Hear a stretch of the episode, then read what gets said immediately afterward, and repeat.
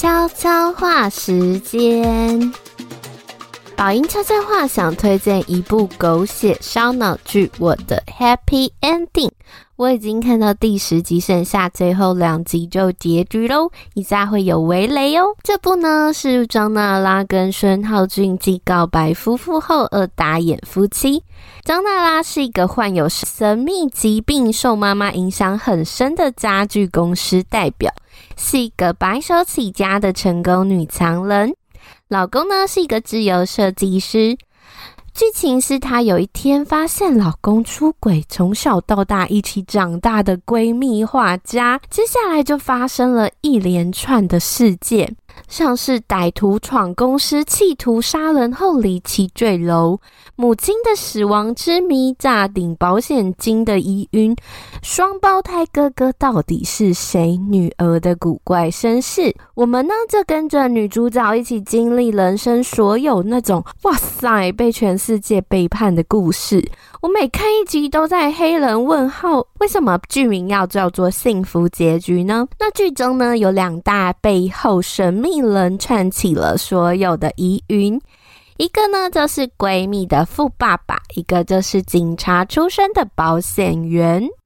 虽然这部用了非常万用的。外遇绅士诈领保险金报仇的老梗，可是因为它节奏非常快，不拖拉，每次埋的梗呢都可以马上破，加上每一集都很悬疑，结尾都非常的反转，让你就会忍不住一集一集的接下去看。那张娜拉跟孙浩俊的演技就不用多说，依然是非常会演。那里面呢，最赞的就是啊，里面有个黑骑士乙组长，一直默默的守护着张娜拉。哇塞，他长得有够帅，我还马上去找他的 IG。我发现呢，最近的韩剧主题的共通点就是闺蜜小三家。拯救女主角的超帅暖男黑骑士啦，像是和我老公结婚吧，山达里都有闺蜜小三，大指挥家也有小三哦。除了刚刚说的这部的乙组长之外，和我老公结婚吧里面的罗伦友，大指挥家的李茂生，山达里的池昌旭，全部都是黑骑士，可以组成骑士团了。那这几部要比的话，我最最讨厌的就是那个朴敏英那部里面的小三，哎，从小害朴敏英被霸凌，还装一辈子的假闺蜜。四个黑骑士都非常帅，真的好难选，选不出来。我觉得小孩子才要做选择。那大家就欢迎来到社群，跟我们分享你的想法喽。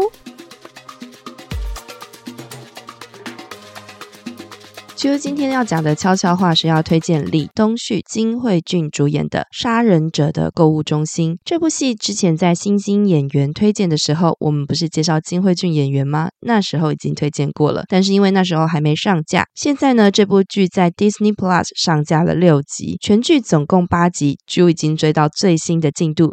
先总结一下，这是一部有点悬疑但又带着反转的戏剧，有点难以归类。故事的主体呢，是由李东旭饰演的叔叔。郑静湾某天突然死亡，留下金惠俊饰演的侄女郑智安。智安在打理叔叔丧礼的过程中，回到叔叔家整理物品的时候，遭遇了一连串离奇的故事。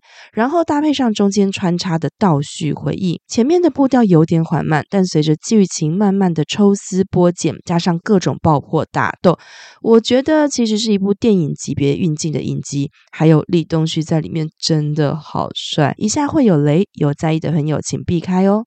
郑智安在开头就因为制服了性骚扰犯而进了警局，但差一点就无法离开警局，原因是有点超越了正当防卫。显然，治安是个有功夫的女孩，在打电话去给叔叔求救时，才被警察通知叔叔郑金湾已经死亡。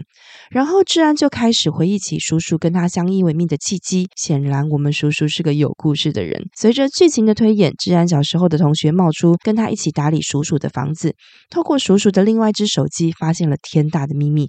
原来叔叔是个各种武器及谋杀他人必要器具提供网站的主人。那这个网站呢，分了几个类别，其中叔叔跟治安就是最高的类别，是所有人都必须保护的对象。但就这时候呢，治安跟同学在叔叔的家里遭遇了剧烈的攻击。透过攻击的过程，可以看到治安是如何透过各种人物的登场，知道叔叔是一个怎么样的人。叔叔静湾也是个传奇的人物，武艺之高强，一句话简直就是顶端的王者啊！